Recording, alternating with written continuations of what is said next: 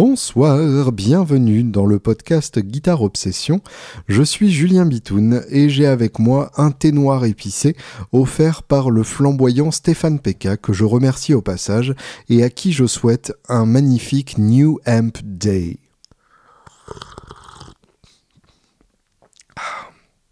Oui, il me l'a offert tout simplement parce que je suis allé chercher sa guitare chez euh, Michael Springer, une euh, magnifique euh, Séraph que j'ai trouvé absolument émouvante et fort bien réalisée, mais ça, de la part de Springer, c'est pas du tout une surprise.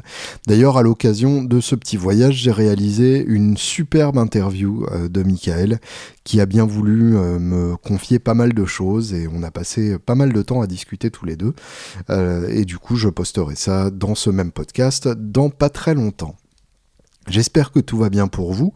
Avant toute chose, je tiens à remercier Fabien qui a rejoint la grande famille des Patreonneurs, les gens qui soutiennent ce podcast sur le joli site Patreon. Donc merci Fabien et n'hésitez pas si comme Fabien vous trouvez que ce podcast mérite plus que la scandaleuse gratuité euh, qui vous est offerte, eh bien c'est très simple, patreon.com, p a t r e slash guitarops, G U I T A R E O B S.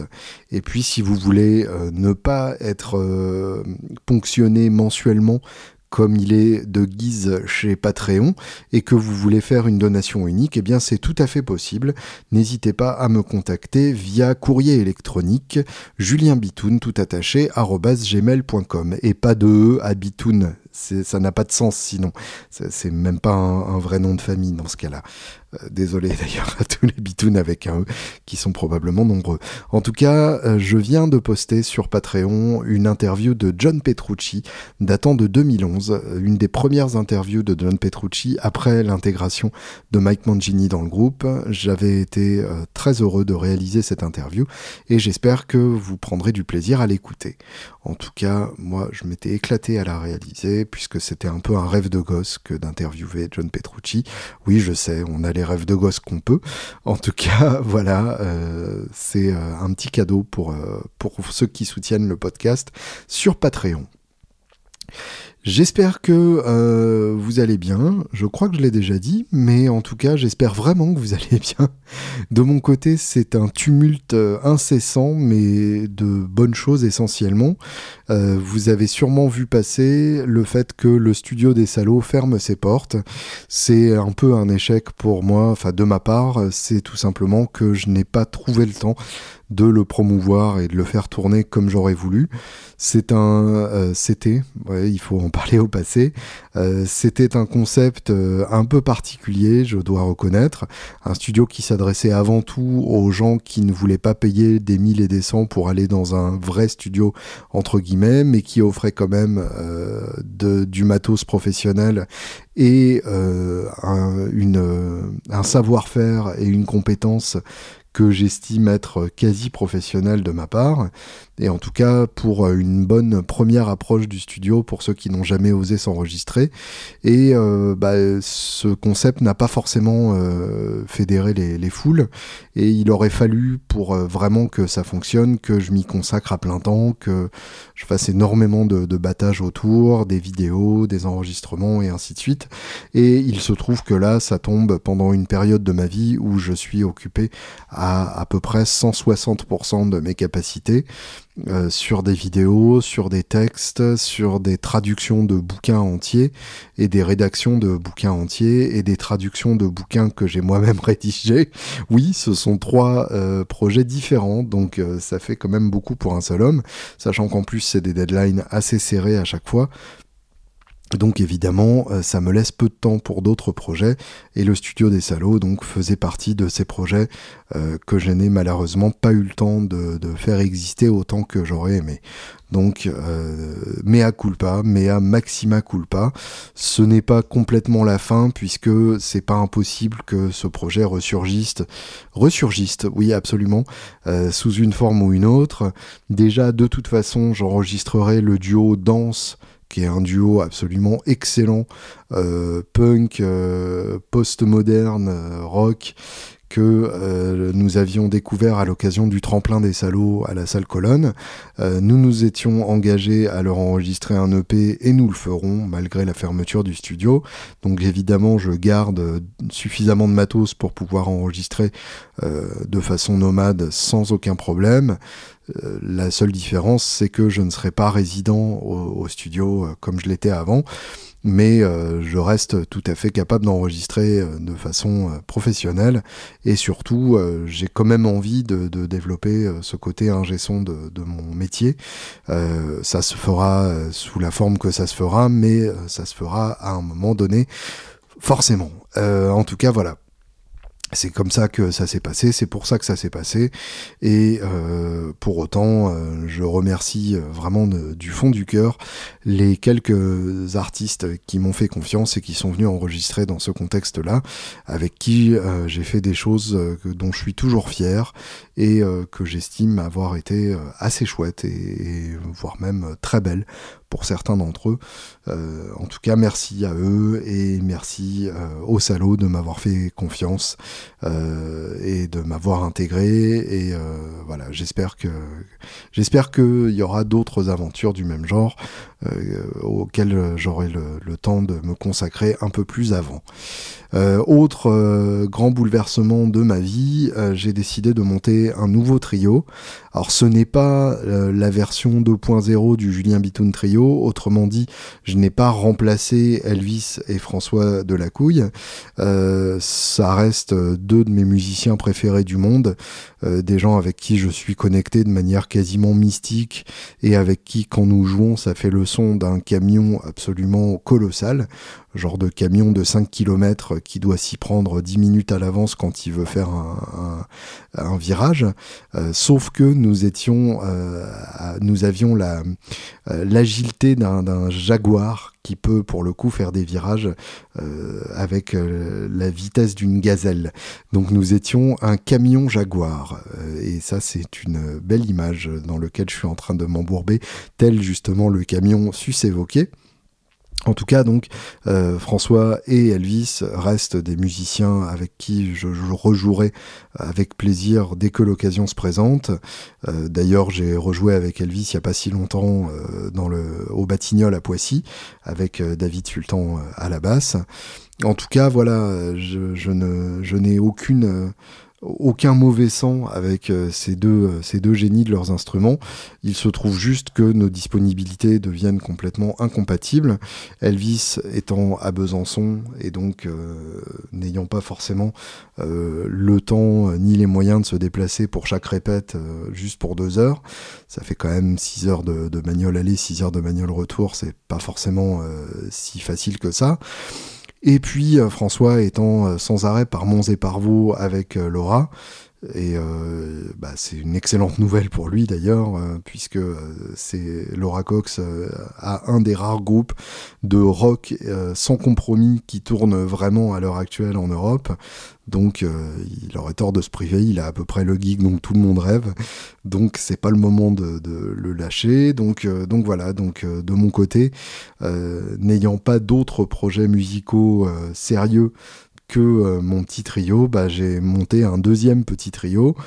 Et euh, je vous le disais, ce n'est pas euh, une pure copie du Julien Bitoun Trio, c'est-à-dire que euh, nous aurons un, un nouveau répertoire en plus de l'ancien répertoire, c'est-à-dire que je me réapproprie les titres de Chicken and Waffles, certains, pas tous. Je me réapproprie aussi certains titres de Jemerick, pas tous, certains. Euh, étant donc ce, ce groupe euh, qui était en fait déjà moi en solo, euh, mais euh, pas assumé, avec qui j'ai sorti un album que j'assume toujours en 2012, je crois, quelque chose dans le style. En tout cas, donc, on va se réapproprier ces titres-là. Et puis, il y avait déjà des titres en chantier pour un nouvel album de Jemerick, et donc ce sera un nouvel album de Julien Bitoun. Je pense tout simplement que voilà, le, ce nouveau trio ne s'appellera pas le Julien Bitoun Trio pour éviter toute comparaison. Ça s'appellera Julien Bitoun, tout bêtement. Je vais revenir à mon nom, euh, puisque c'est de loin le plus simple pour les gens qui viendront nous voir. Et euh, je peux d'ores et déjà vous annoncer la formation de ce groupe, euh, les gens qui la composent, et ça c'est quelque chose qui m'excite énormément. Voilà, cette gorgée de thé était à la fois pour ménager ma gorge et ménager le suspense qui va avec l'annonce de la composition de ce nouveau trio. Je ne l'ai pas encore annoncé à qui que ce soit et du coup je suis hyper fier de vous l'annoncer en avant-première dans le cadre de ce podcast. Le bassiste, vous le connaissez déjà si vous suivez ce podcast depuis un petit moment, il s'agit de Paul Iron. Paul Iron qui n'est autre que un tromboniste et guitariste de génie et qui est aussi bassiste dans un trio et euh, j'ai beaucoup aimé à la fois son jeu de basse évidemment mais aussi son enthousiasme et euh, sa capacité à se rendre euh, dispo dès qu'il y a un truc à faire et à avoir la truffe humide dès qu'on lui propose la moindre connerie. Et ça c'est quelque chose qui m'a énormément touché. Accessoirement il chante hyper bien aussi donc pour les chœurs c'est super chouette. Et puis le jour où on voudra ramener un bassiste euh, en plus, il pourra tout à fait assurer la deuxième guitare. En plus, il a la même duo jet que moi, donc on pourra se faire un délire à deux duo jet strictement identiques et euh, ça risque d'être assez rigolo. Et puis à la batterie, nous avons fait des auditions. je cherchais de préférence une batteuse parce que j'aime bien l'idée euh, d'intégrer les femmes euh, dans le milieu musical où elles manquent cruellement. J'ai toujours cette impression que les groupes euh, de rock, par défaut, sont des groupes de garçons. Et bah, il était temps de, de, changer un peu ça. Et comme, comme tout changement radical, je pense que euh, on passera forcément par une phase de euh, discrimination positive, même si dans un monde idéal, on n'aurait pas à en passer par là, mais j'ai bien l'impression que ce sera une, euh, une transition obligatoire. Et du coup, eh bien, nous avons auditionné donc trois femmes et évidemment, on avait aussi des hommes prévus puisque l'idée était de choisir uniquement sur le critère musical avant tout. Et euh, oui, uniquement avant tout, c'est logique. et de, de, uniquement, de, uniquement faire confiance au feeling qu'on aurait avec la personne en question, de, de cette connexion qu'on aurait ou pas dans les premières secondes de jeu ensemble, puisque bah, comme comme vous le savez peut-être si vous avez eu l'occasion de jouer avec euh, d'autres musiciens, c'est une connexion qui se passe immédiatement ou qui ne se passe pas. C'est-à-dire que euh, si dans les premières secondes vous ne ressentez pas quelque chose de spécial en train de se passer avec la personne avec qui vous jouez, en général ça ne viendra pas avec le temps. C'est c'est pas quelque chose euh, qui se provoque. Ça peut être quelque chose qui se travaille, mais ça risque d'être assez laborieux. Donc voilà, on en est arrivé à deux candidates potentiel qui était vraiment euh, assez proche dans notre cœur. Et on avait eu la bonne idée d'enregistrer les, deux auditions. Et à l'enregistrement, il y en avait une qui se distinguait. Euh, de manière assez évidente et qui faisait sonner le trio comme ce gros camion euh, que j'évoquais un peu avant, mais un autre camion, un camion un peu différent et avec, euh, avec une couleur différente et qui m'excite euh, énormément. Et donc, euh, cette batteuse, c'est Swanny Elzingre, qui est une batteuse avec une culture motane que j'ai immédiatement entendue parce qu'il y a un son de caisse claire qui pour moi ne se retrouve que dans ces enregistrements-là et qui donc sera capable d'amener ça dans, notre univers aussi, que vous connaissez peut-être en tant que batteuse du groupe Junior avec un E, qui est un groupe que je dois avouer ne pas avoir connu avant de connaître euh, Swanny, euh, mais que je vais explorer et puis qui a euh, les mêmes obsessions que moi, c'est-à-dire qu'elle est, elle est aussi amoureuse de Josh Homme, de Queens of the Stone Age et des Crooked Vultures évidemment. Elle est aussi fan de Dave Grohl, mais sans aimer les Foo Fighters. Enfin bref, on a ces mêmes, ces mêmes obsessions et ces mêmes points de vue. Elle est euh, largement plus fan de Stevie Wonder que moi, donc ça tombe bien. Euh, elle va amener ça aussi euh, dans la couleur du trio. En tout cas, les premières répètes sont très concluantes. on a vraiment une, très très belle compatibilité tous les trois. Et euh, je pense que, euh, c'est que le début et j'ai vraiment hâte de continuer d'explorer cette, euh, cette nouvelle couleur-là. Et puis surtout, ça me fait un, bien colossal de pouvoir jouer toutes les semaines, même si c'est deux heures par semaine. Eh bien c'est deux heures euh, précieuses et que je n'échangerai contre rien au monde. Donc, euh, donc voilà, merci euh, à ces gens-là de, bien vouloir me redonner une vie musicale qui commençait à me manquer très cruellement. Et bah, j'ai hâte de, vous présenter ce, nouveau projet sur scène. nous ferons d'abord une date à Villeneuve-sur-Cher, donc à côté de Bourges, en mai. Et puis il y aura très probablement une date parisienne à l'approche de l'été je vous tiendrai évidemment au courant par l'intermédiaire de ce podcast. Écoutons donc un des titres que nous allons euh, tenter de mettre en place demain et puis on verra si ça marche. Euh, là pour le coup, aucun enjeu, soit ça marche, soit ça marche pas. En tout cas, on est tous tombés d'accord sur le fait que ce titre est fabuleux et que ça pourrait être rigolo de le reprendre puisque personne ne le fait.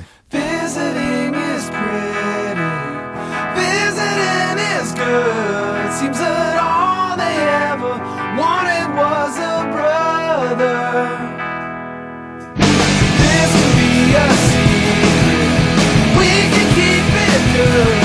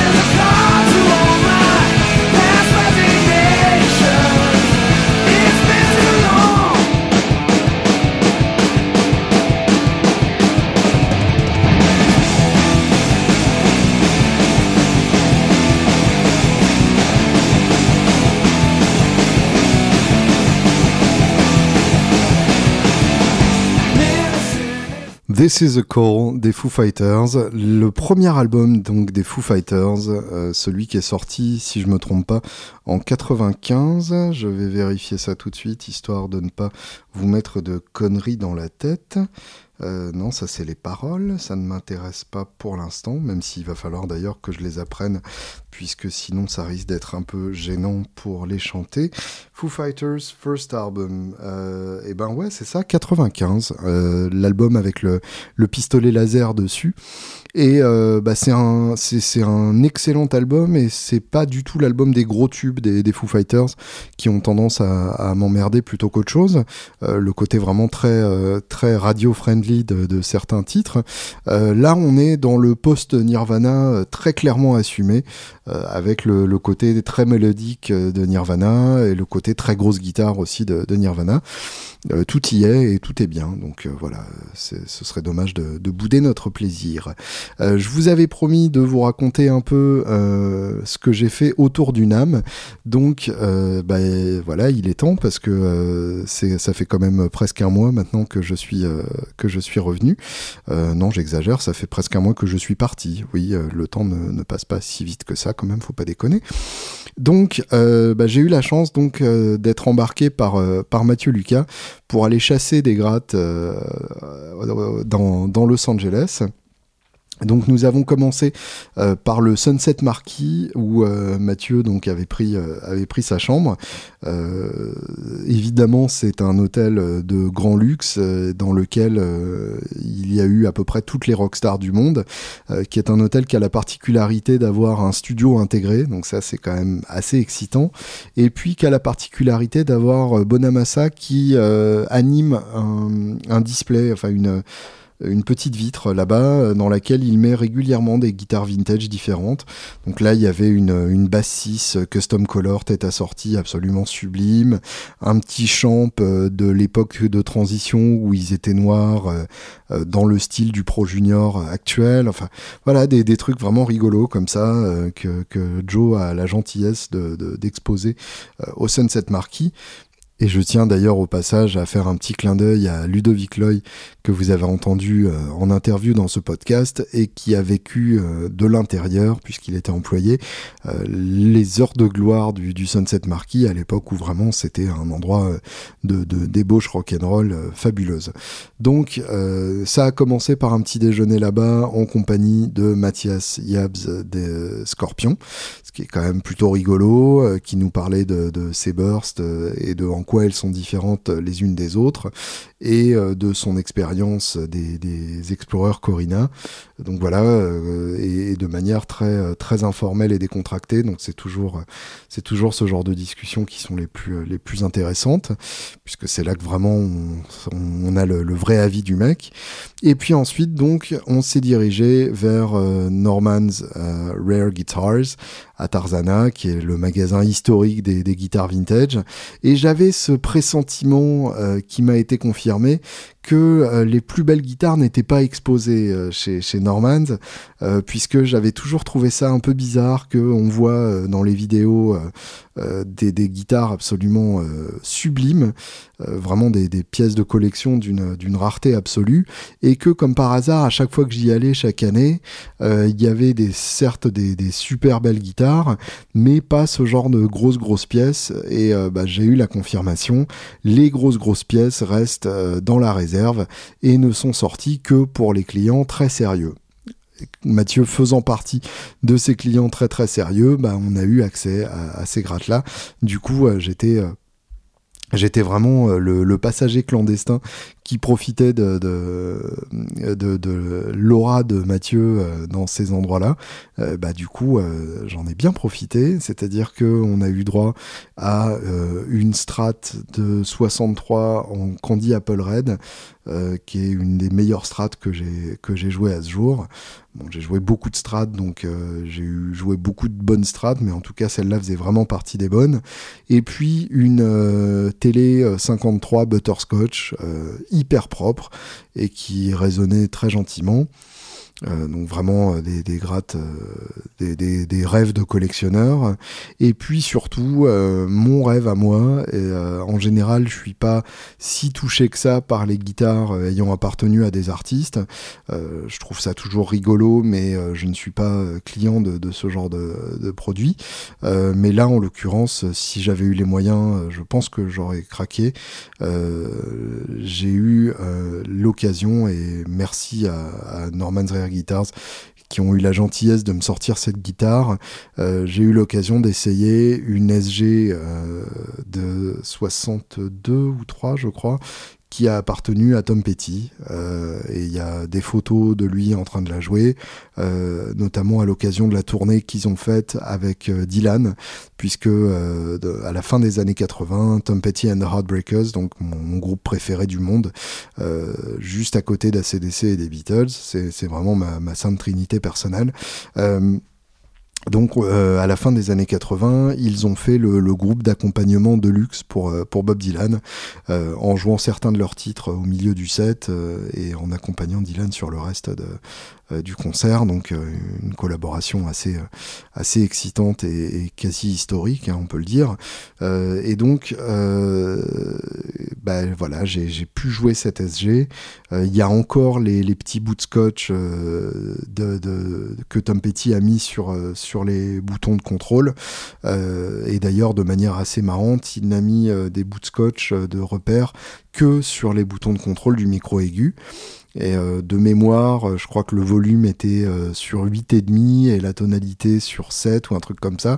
Et effectivement, ça permettait d'avoir un son rythmique assez génial, de pousser l'ampli en profitant de son headroom sans avoir la, grosse disto systématique. Donc, donc voilà, c'est un bon, c'est un bon indicateur aussi de la manière dont, dont Petty utilisait cette gratte là, sans tout mettre à burn comme on a le réflexe de le faire pour la plupart d'entre nous, mais en essayant vraiment d'utiliser cette guitare de la manière la plus fine possible. Et puis donc pas de scotch de repère sur le micro grave, ce qui veut très probablement dire qu'il ne s'en servait pas. Euh, ce qui paraît assez logique dans le cadre d'un accompagnement rythmique euh, d'un chanteur comme, euh, Dylan, et même dans le cadre des Heartbreakers, puisque Petty ne prend que très rarement de solo, et bah, le micrographe d'une SG, à part pour faire des solos à la Clapton avec, de la fuzz, je suis pas convaincu de, son utilité profonde. En tout cas, c'est une gratte qui sonnait vraiment magnifiquement. Euh, qui est bien trop cher par rapport à ce qu'elle est, mais en même temps, euh, bah, Petit étant mort il n'y a pas longtemps, euh, ils en ont profité pour hausser encore le prix, ce qui est évidemment absolument abject d'un point de vue moral, mais en tout cas, voilà, j'ai eu la chance de jouer cette guitare, je ne la posséderai jamais et je suis complètement en paix avec cette certitude, mais en tout cas, l'espace de quelques instants, j'ai eu l'impression de comprendre euh, le jeu de Petit et euh, sa manière d'approcher une SG. Et ça m'a fait beaucoup, beaucoup de plaisir dans le cœur, voire figure 1. Après ça, donc, euh, on a essayé quelques autres guitares. Euh, une guilde tout à cajou Dreadnought des années 70 qui sonnait vraiment très très bien.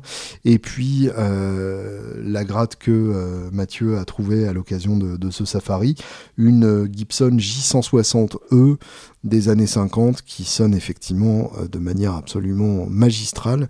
Euh, la J160E, pour ceux qui ne connaissent pas, c'est la Gibson des Beatles. C'est donc, euh, pour faire simple, une J45 avec des repères de touches un peu différents. Et le E, c'est pour électrique, c'est-à-dire qu'il y a un micro intégré. C'est pas vraiment une électroacoustique puisque, enfin si, c'est une électroacoustique dans le sens le plus strict du terme, c'est-à-dire que c'est une acoustique avec un micro d'électrique, mais ce n'est pas une électro moderne comme on peut le concevoir avec un capteur piezo quelconque. Là, c'est un P90 euh, sans son capot, donc un, P90 qui ressemble à, un micro simple de Strat, pour faire simple, euh, qui est mis euh, juste à côté de la fin de la touche, donc juste en bas du manche et qui passe par deux boutons euh, type Les Paul, donc euh, un volume et une tonalité mis directement sur la table de la gratte. Donc visuellement c'est assez, euh, c'est assez frappant et c'est donc l'acoustique associée aux Beatles. C'est celle que l'on entend dans la première époque des Beatles. Dès qu'il y a de l'acoustique, bah, c'est une J160, souvent branchée d'ailleurs dans un Vox hein, de manière électrique. par exemple, ce qu'on entend sur I Feel Fine, eh bien il s'agit d'une d'une 160 e euh, rien que pour ce son-là, ça vaut le coup d'avoir cette guitare-là dans, sa collection. Euh, et puis bien, tiens, je, ne résiste pas à l'envie de vous faire écouter euh, I Feel Fine une fois de plus si vous êtes déjà fan des Beatles. Si vous ne l'êtes pas, c'est que jusque-là vous n'aviez pas compris. Et j'espère que I Feel Fine vous permettra de mieux comprendre.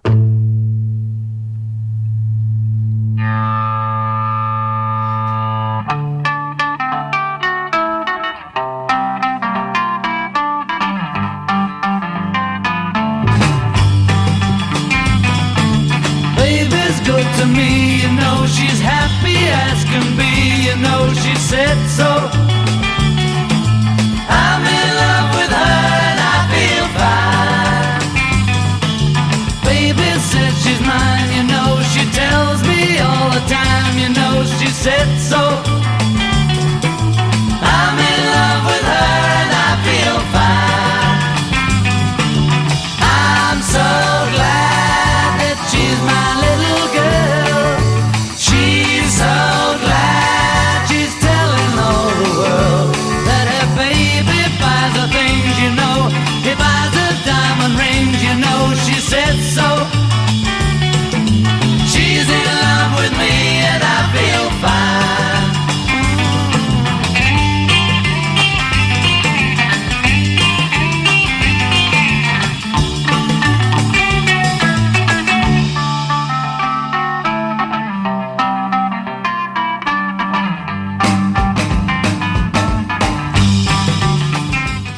Les Beatles, I Feel Fine, un single qui date de 1964. bah voilà, j'ai pas besoin de vous vendre les Beatles. Hein. C'est pas comme si c'était pas le, plus grand groupe de tous les temps qui ont tout inventé et qu'on ne comprend même pas complètement à l'heure actuelle, tellement ils étaient euh, brillants et en avance sur le temps de tout le monde. Donc, euh, donc voilà, merci euh, à eux de, nous avoir montré comment nous servir d'une guitare branchée dans un Vox, qu'elle soit électrique ou acoustique. J'en ai aussi profité, décidément j'ai beaucoup profité chez Norman euh, pour euh, me trouver une guitare. Et oui, ah, j'ai ramené pour la première fois depuis 10 ans que j'y vais tous les ans une putain de guitare de Los Angeles. Et en soi, pour moi, euh, c'était un grand moment. non, je n'ai pas ramené la Strat 63 ou la Télé 53 même si ça ne m'aurait pas gêné plus que ça. Euh, j'ai ramené une Dan Electro, et même pas une américaine, une putain de coréenne des années 90 très probablement, euh, et une baryton plus exactement. Euh, donc voilà, je cherchais une baryton depuis un petit moment.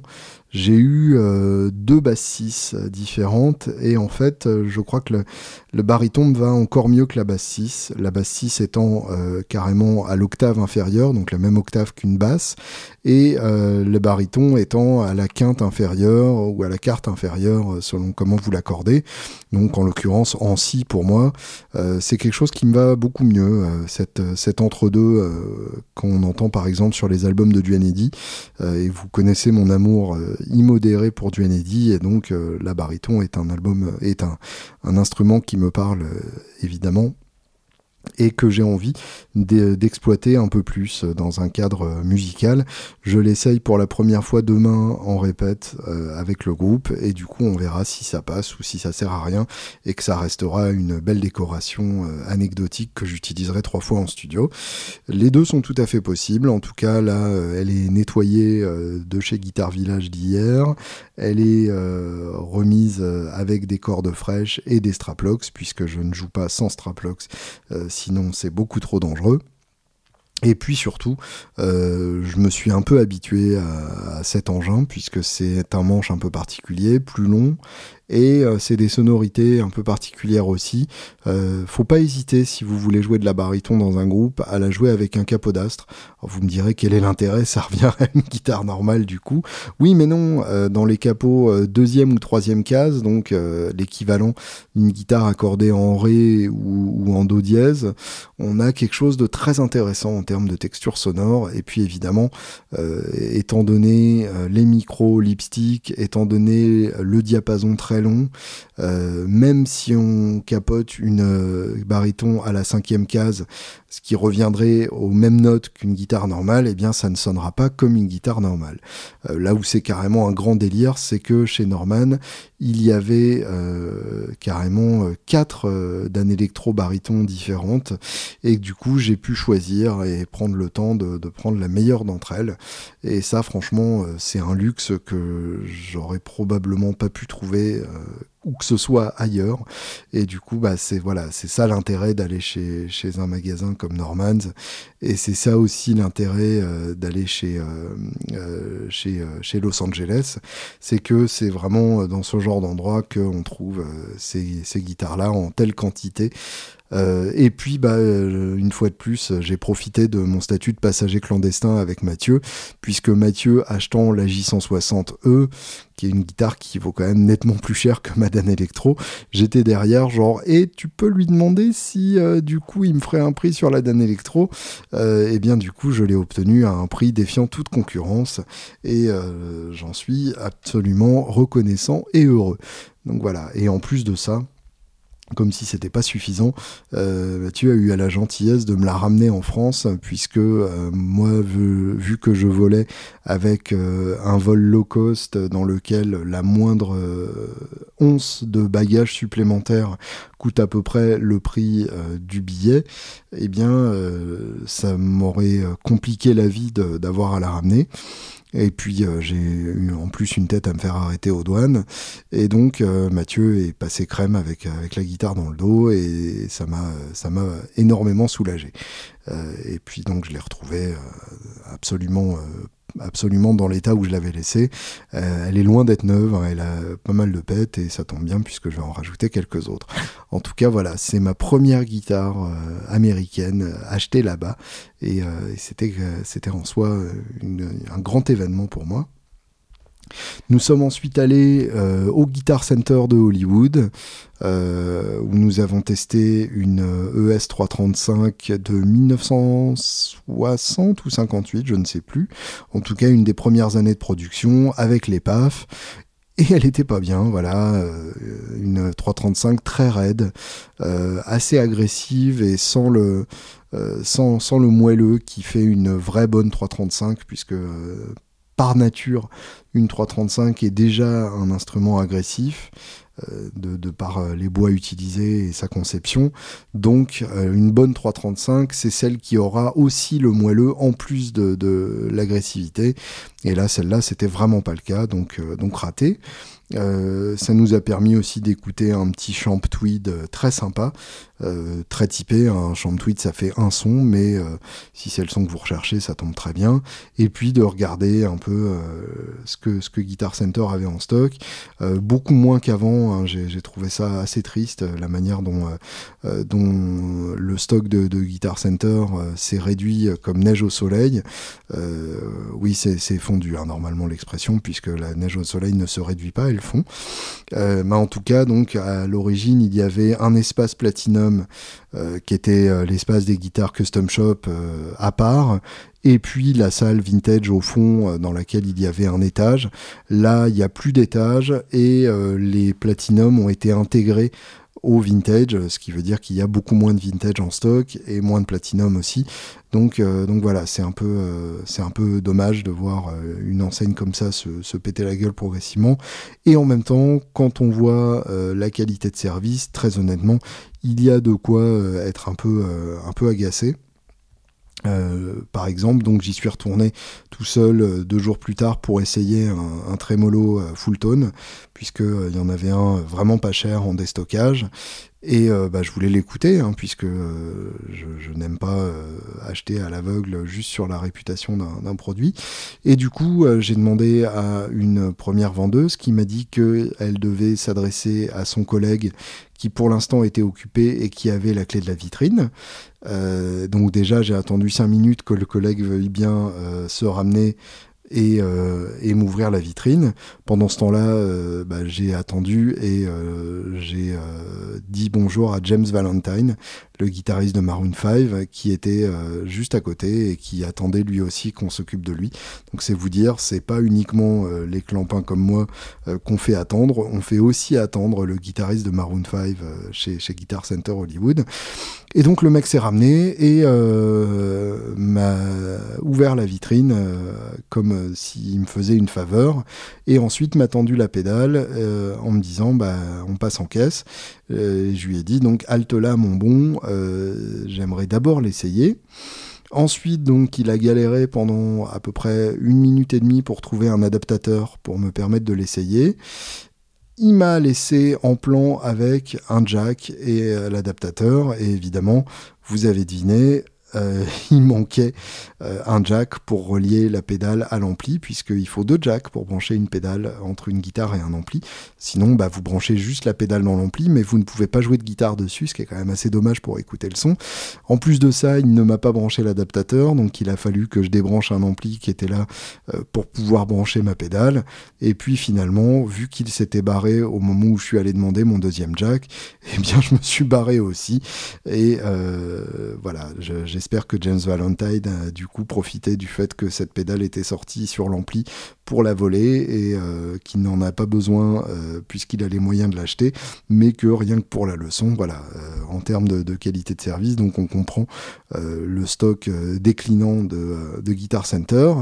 Et nous sommes ensuite allés, sur mon insistance, chez Trouton à Santa Monica. Euh, et puis, bah, euh, effectivement, on n'a pas trouvé grand-chose d'excitant. Euh, Trouton se spécialisant dans les, dans les occasions vintage, pas très cher jusqu'à il y a peu. Mais là, pour le coup, il n'avait pas grand-chose de, de, très chouette en stock. Mais il y avait un ampli qui a fini par attirer l'attention de Mathieu, qui n'a plus un nez mais un véritable radar, qui était donc un Bluesbreaker 410 Marshall un combo donc de la toute première époque de Marshall. Et pour le coup, euh, nous l'avons écouté et c'était carrément euh, probablement le meilleur ampli que j'ai jamais entendu. Euh, l'équivalent d'un bassman, mais marshallisé sur les bords, avec même à donf un, ampli très fort, mais sans aucune agressivité, contrairement au plexi que, j'ai pu tester, même les vieux. Et donc cette espèce de euh, d'ampli idéal qu'on recherche tous et qu'on passe tous notre vie à rechercher. Évidemment, donc Mathieu euh, l'a acheté et a déjà trouvé quelqu'un euh, pour le revendre derrière, puisque c'est le genre d'ampli qu'il ne faut pas garder trop longtemps, sinon on veut le garder pour soi, tellement il est parfait. Enfin voilà, un, un ampli que j'entendrai encore longtemps résonner dans les profondeurs de mon crâne. voilà, donc c'était une très très belle journée. et un des grands moments de cette journée, c'était évidemment euh, quand nous avons euh, roulé sur le Sunset Strip avec un live de Céline Dion à Donf dans la voiture. Euh, et voilà, cette juxtaposition de, Céline Dion et du Sunset Strip m'a énormément plu et je me suis surpris à me souvenir parfaitement des paroles de Céline Dion euh, sans l'avoir écouté pendant à peu près 25 ans. Euh, mais c'est le genre de choses qui restent, hein. c'est le genre de choses qu'on n'oublie pas. Euh, le surlendemain, je crois, ou le lendemain, je ne sais plus, c'est c'est un peu mélangé, mais ça n'a aucune importance. Nous sommes allés au salon vintage de Costa Mesa qui est un salon donc dans lequel euh, tous les magasins de, vintage viennent montrer un peu ce qu'ils ont d'excitant euh, en stock. Il y avait beaucoup beaucoup de guitares excitantes. Euh, c'était même un peu, un peu difficile de, contenir euh, son excitation euh, à la vue de, toutes les pièces qu'il y avait. J'ai remarqué des trucs rigolos qui ont attiré mon attention, tout simplement parce que je savais pas que ça existait. Alors vous connaissez peut-être sur les Gibson de 72 les mini humbuckers avec le, logo Gibson dedans. vraiment gravé dans les capots de, de humbucker. là, j'ai eu l'occasion de voir une custom avec le logo Gibson gravé dans des humbuckers, euh, ce que je n'avais jamais vu. Et puis surtout, encore plus rare et encore plus incongru, j'ai vu une, euh, une, race, une Gold Top euh, avec des P90 crème avec le logo gravé en crème sur crème dans les, dans les P90. Donc pas gravé pour le coup, puisque c'est du plastique, mais donc avec le logo dedans, et j'ai trouvé ça vraiment très, très original et très rigolo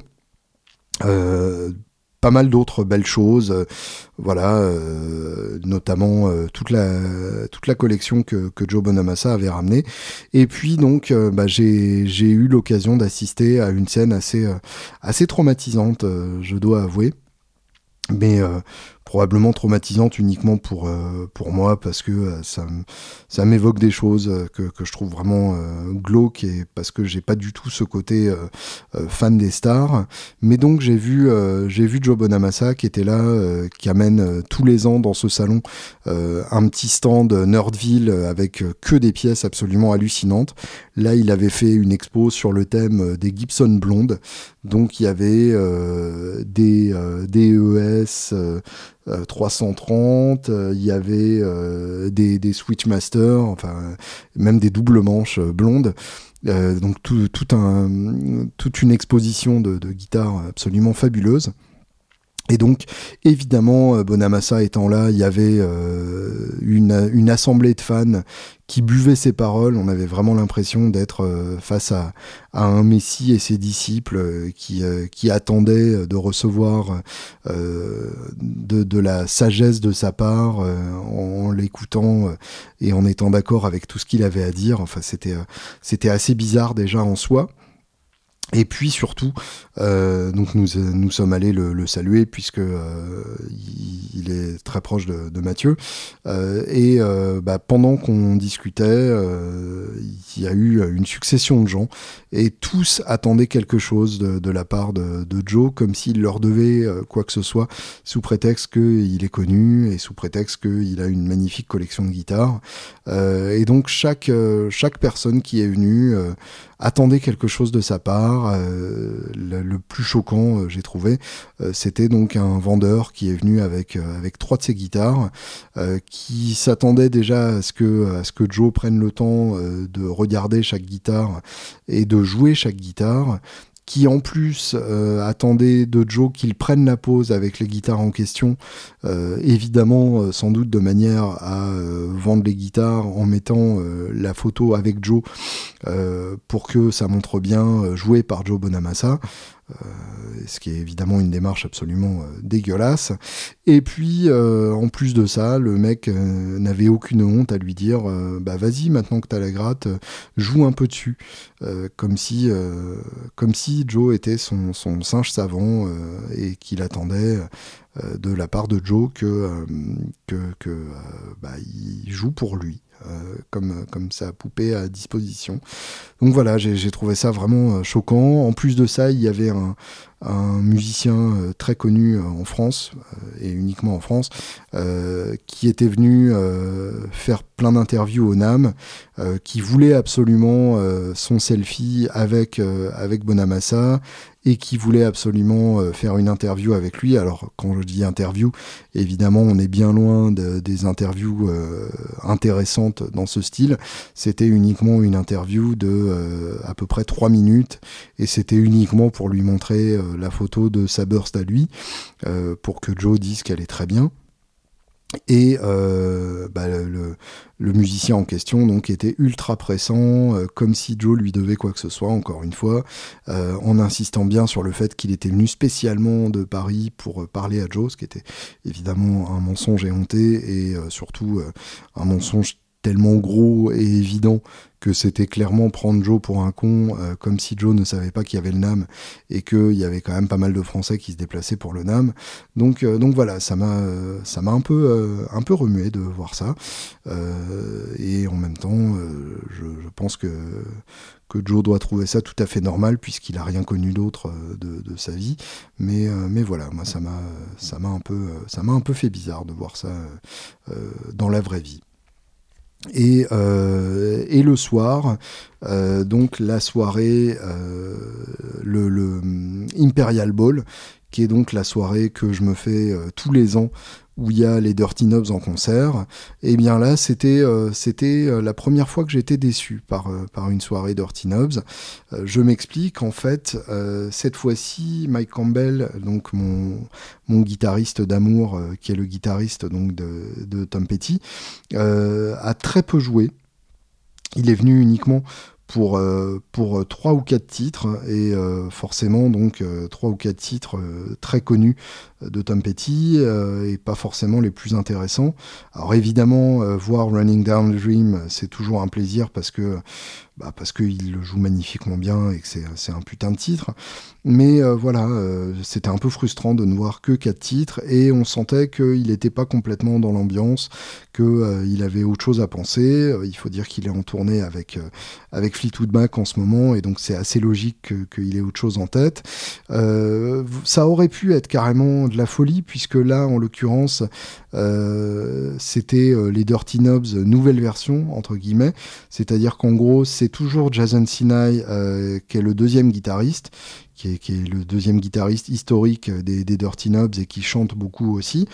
Et là, euh, pour une fois, donc, euh, on avait la section rythmique des Heartbreakers, c'est-à-dire Steve Ferron à la batterie et Ron Blair à la basse. Donc en soi, c'est plutôt excellent d'avoir ces gars-là euh, réunis, euh, puisqu'ils jouaient euh, avant ensemble dans les Heartbreakers.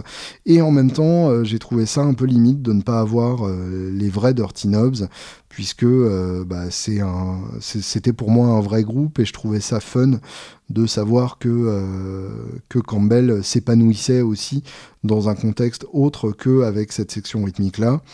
Allez savoir ce qui a, ce qui a poussé cette décision. ma théorie par rapport à ça étant que tout simplement, avec la mort de, de Tom Petty, Mike Campbell a beaucoup plus de temps il est parti donc sur la route avec euh, euh, Fleetwood Mac. Et donc j'imagine que euh, les deux autres gars des Dirty Knobs n'étant pas des musiciens professionnels, du moins je ne crois pas, ils n'ont pas autant le temps de partir en tournée que Campbell, et je suppose que Campbell, n'étant plus dans les, dans les Heartbreakers, ou en tout cas les Heartbreakers n'étant plus en activité, euh, il s'est dit que son projet des Dirty Knobs n'étant plus le truc fun euh, uniquement pour, euh, se détendre à côté, euh, mais étant appelé peut-être à devenir son projet principal, ou en tout cas un projet dans lequel il s'investirait plus maintenant qu'il a plus de temps, eh bien, il fallait mieux s'entourer de musiciens qui eux aussi étaient professionnels et avaient les velléités de tourner beaucoup plus qu'ont sûrement Mike Campbell. Donc j'imagine que c'est pour cette raison qu'il a changé les Dirty Knobs et qu'il a écarté euh, les éléments plus amateurs entre guillemets de, cette formation. Et en même temps, du coup, je, trouve ça un peu dommage, euh, un peu comme si euh, on perdait l'âme de, ce groupe qui, moi, m'a amené tant, de, tant de belles soirées et tant de, moments de, plaisir musical absolu. voilà. Mais la bonne nouvelle, c'est que a priori, il y aura un album des, Dirty Knobs puisqu'il a enregistré le public en train de faire les chœurs sur, euh, sur un titre, sur une reprise de J.J. Cale. Donc ça veut peut-être dire que on va avoir droit à un album des Dirty Knobs après euh, plus de 10 ans d'existence de ce groupe euh, qui n'avait jusque-là sorti qu'un 45 tours en édition très limitée. et eh bien voilà, peut-être qu'on aura droit à un album digne de ce nom avec euh, Mike Campbell en grande forme, puisqu'il veut sûrement s'investir pas mal dans ce, projet-là. En tout cas, euh, moi, ça m'a, euh, ça m'a à la fois plu de le voir et en même temps un peu déçu de ne le voir que sur quatre titres et de voir ensuite un restant de concert assez, assez pâle. Il y avait Jesse Hughes des, des, Eagles of Death Metal qui était dans un état visible qui ne lui permettait pas de donner le meilleur de lui-même. Et puis il y avait Alice Cooper, comme d'habitude, à la fin, avec Orianti, qui est pas forcément ma guitariste préférée d'Alice Cooper et euh, qui n'apportait pas forcément grand-chose. Euh, en plus, elle était largement sous-mixée. Donc bref, c'était pas, c'était pas le concert du siècle. Mais en même temps, c'est quand même c'est quand même un peu craché dans la soupe c'était c'était malgré tout un chouette concert et je suis content de l'avoir vu finalement, euh, même si je me suis beaucoup plus éclaté le lendemain au Comedy Store, où j'ai vu euh, une euh, cinq ou sixaine de, de comédiens se succéder sur scène avec tous des sets excellents. Donc je me suis vraiment éclaté le lendemain au Comedy Store. Écoutons un peu de musique et puis j'aborderai le dernier sujet de la journée pour clore ce petit podcast.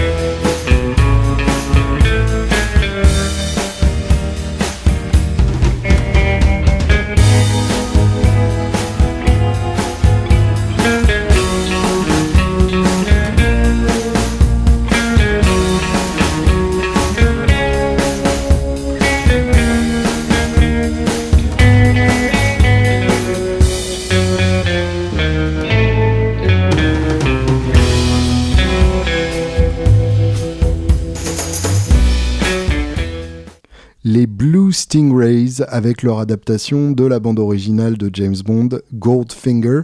Alors les Blue Stingrays, c'est un side project euh, de Mike Campbell avec d'autres membres des Heartbreakers, Ben Montage donc au clavier, Ron Blair à la basse, et à la batterie c'est Randall Marsh qui n'est autre que le batteur de Mudcrutch, euh, le, groupe euh, avec qui euh, tous ces gens-là ont commencé et enfin sauf sauf Ron Blair puisque c'était Tom Petty lui-même à la basse dans ce groupe-là et qui a sorti deux albums bien après qui sont tous les deux excellents surtout le premier en tout cas, donc, euh, les Blue Stingrays, il y a eu un album en 97 qui s'appelle Surf and Burn et euh, qui était présenté comme euh, un album perdu des années 50.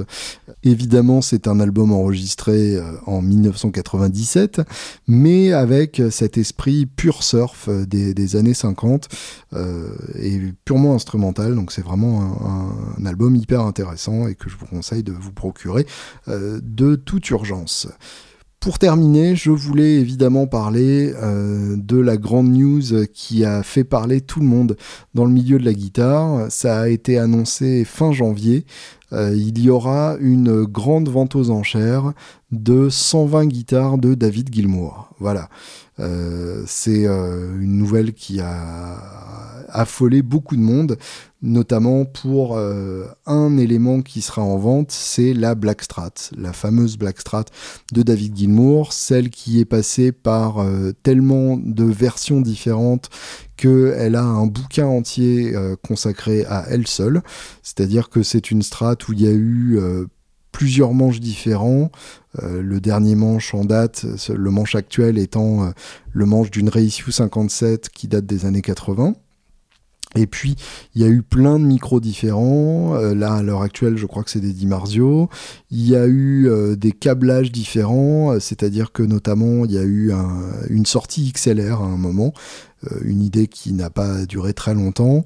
Il y a eu plusieurs vibratos, du coup, on a une trace de la défonce qui a été rebouchée pour mettre un Floyd Rose. Enfin voilà, c'est euh, c'est une, une strat qui a été adaptée à toutes les époques successives de, de Gilmour, qui a été pendant un temps euh, accrochée dans un hard rock café et puis que Gilmour est venu euh, récupérer pour ses tournées récentes dans lesquelles elle était en bonne place. Et donc, euh, Gilmour a, décidé de vendre finalement euh, cette guitare dont on pensait euh, qu'il serait enterré avec elle.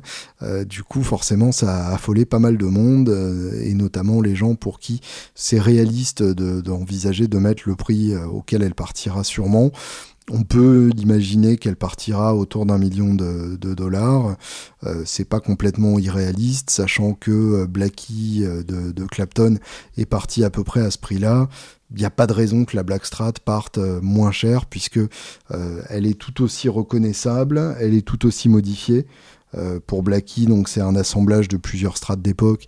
Donc le, la valeur objective de l'instrument c'est purement player, donc c'est pas pas des strates très chères à l'origine l'une comme l'autre, mais avec une aura telle pour leur propriétaire que euh, ça peut faire flamber le prix de manière délirante. Euh, peu de guitaristes ont l'aura de, de, Gilmour. On peut assez facilement dire que euh, avec Clapton, c'est quasiment les deux seuls à avoir une aura aussi colossale au sein des, des, fans de guitare. Peut-être Stevie Ray Vaughan serait le troisième. Et puis, euh, bah, c'est une guitare immédiatement reconnaissable euh, au cours de sa carrière, que l'on retrouve dans, ses meilleures époques, qu'on voit sur des milliers de photos, de vidéos, de DVD et ainsi de suite. Euh, donc, de la même manière que Blackie, qui est très clairement associé au guitariste, qui est très clairement euh, reconnu comme sa guitare numéro 1. Donc euh, il n'y a pas de raison que, ça fasse euh, en dessous d'un million. en tout cas, ça devrait, vraiment être un prix assez délirant comme ça. Et, euh, et c'est, euh, c'est assez intéressant de voir qu'il est prêt à laisser partir cette guitare-là. Euh, ça rejoint un peu euh, une réflexion que j'avais eue il y a quelques épisodes, je ne sais plus quel numéro, mais euh, où je vous faisais part de, de mon... C'est pas une angoisse parce que ça me concerne pas forcément, mais de, de ma prophétie foireuse sur le marché du vintage.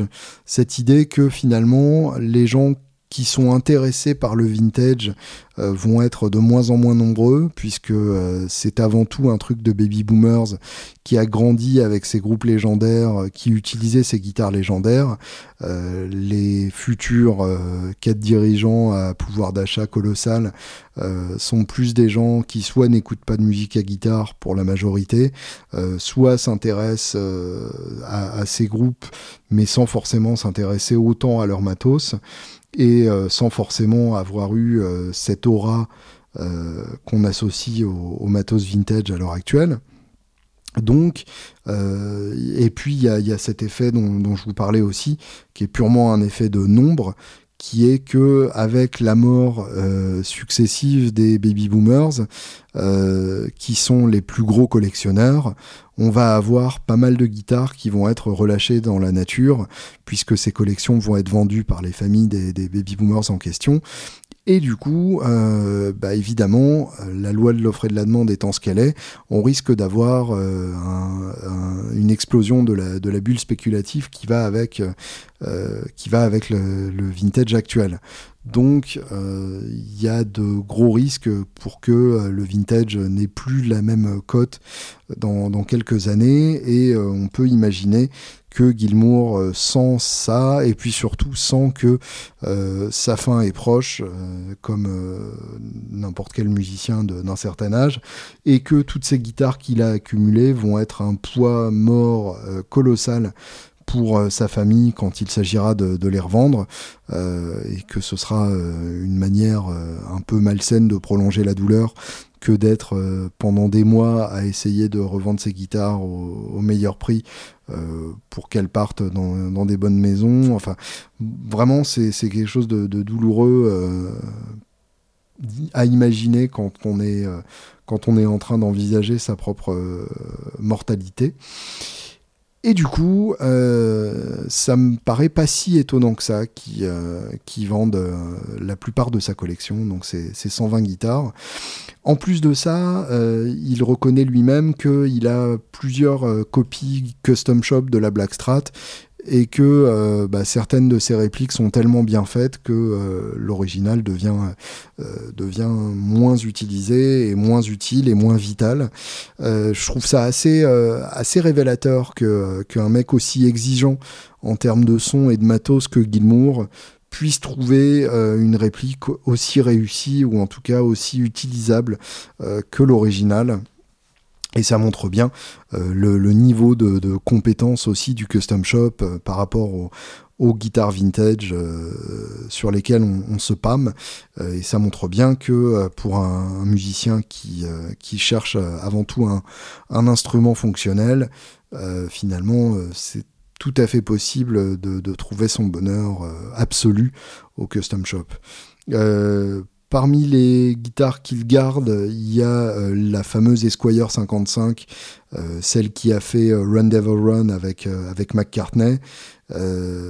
évidemment, moi, ça me touche que ce soit une Esquire qui choisisse de, de garder, ce que je comprends tout à fait, puisque c'est une gratte tellement simple et tellement est tellement puissante dans, sa simplicité que euh, c'est pas facile de, trouver euh, une gratte pour remplacer une, une Esquire de 55.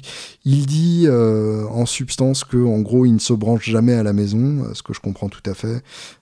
moi c'est très très rare que j'allume mon ampli quand je suis à la maison. En général je joue les, grattes à vide et ou des, des acoustiques qui sont faites pour ça. Là dans mon salon je regarde autour de moi il y a ma Martine, il y a un Dobro et euh, il y a ma, Springer euh, Firehawk que je joue essentiellement à vide. Lui dit qu'à la maison, il joue sur une nylon ou sur une acoustique par l'or. Euh, parmi les grattes vraiment excitantes à vendre, il y a donc la Black Strat dont, j'ai parlé déjà. Il y a sa Strat avec le numéro de série 0001 qui n'est pas la première strat faite. Hein. Il y a eu des, des strates de pré-série, mais donc c'est une strat de 54 avec un numéro de série absolument génial. Et euh, c'est la strat que l'on entend pour la partie rythmique de Another Brick in the Wall. Donc euh, rien que pour ça, c'est quand même euh, assez chouette. Le solo de Another Brick in the Wall, vous le savez peut-être, est joué sur une Les Paul de 55, donc une Gold Top avec des P90, d'où le fait que ce soit bien claquant pour une Les Paul, mais que ce ne soit pas une Strat, bien que c'est souvent un solo qui est cité comme le plus beau son de Strat de tous les temps, et pour cause, ça n'est pas une Strat. Donc cette Les Paul 55, il la vend aussi, celle du solo de, de The Brick in the Wall. Il vend aussi la D35 de 69 sur laquelle il a enregistré Wish You Were Here. Il vend aussi la Martin 12 cordes sur laquelle il a composé Wish You Were Here. Il vend l'ovation euh, sur laquelle il jouait Comfortably Numb et ses accords en Nashville Tuning en live. Et puis il vend la Strat rouge Reissue 57 qui était sa strat principale dans les années 80, celle que l'on voit sur la pochette d'un de ses albums solo dont le nom m'échappe. Par ailleurs, il y a euh, deux guitares euh, particulièrement rares euh, qu'il va vendre et qui pour le coup ne sont pas des grades qu'il a beaucoup utilisés mais qui par leur simple rareté historique et vintage sont des grades qui vont probablement partir assez cher. Il y a une Strand 57 en Lake Placid Blue donc c'est carrément extrêmement rare. Euh, en général, on considère que les custom colors apparaissent euh, sur la Jazzmaster d'abord et à partir de 58-59. Euh, les, les, custom colors se développent vraiment sur la Strat dans les années 60. Donc une Strat 57 avec la touche érable en Lake Placid Blue, c'est d'une rareté absolue et c'est une pièce historique passionnante en plus d'être très belle. Et puis une White Penguin de 1958, donc la Gretsch White Penguin qui est la version euh, duo jet, donc plus petit corps de la White Falcon. Euh, on ne l'associe pas euh, souvent à, David Gilmour, mais à elle seule, c'est une gratte tellement mythique et tellement ultra rare euh, euh, c'est c'est une guitare qui risque de partir très très cher.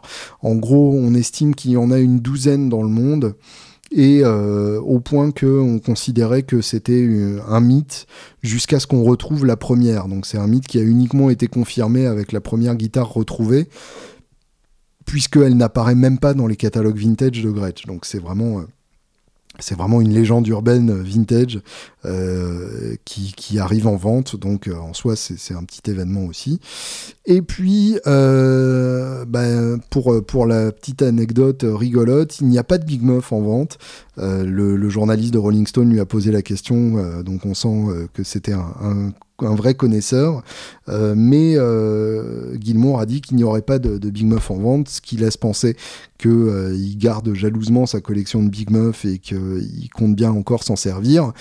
Mais par contre, il a dit qu'il y aurait des amplis à vendre, donc je, suis, je suis curieux de savoir s'il y aura des, des iWatt DR103 qui sont un ampli euh, évidemment associé au gros son de, Pink Floyd, ou euh, des petits tweeds rigolos. Euh, évidemment, ce sera hors budget pour moi, mais ça me fera bien marrer de voir cette, vente aux enchères et de voir les prix auxquels partent ces, différents instruments d'une rareté absolue.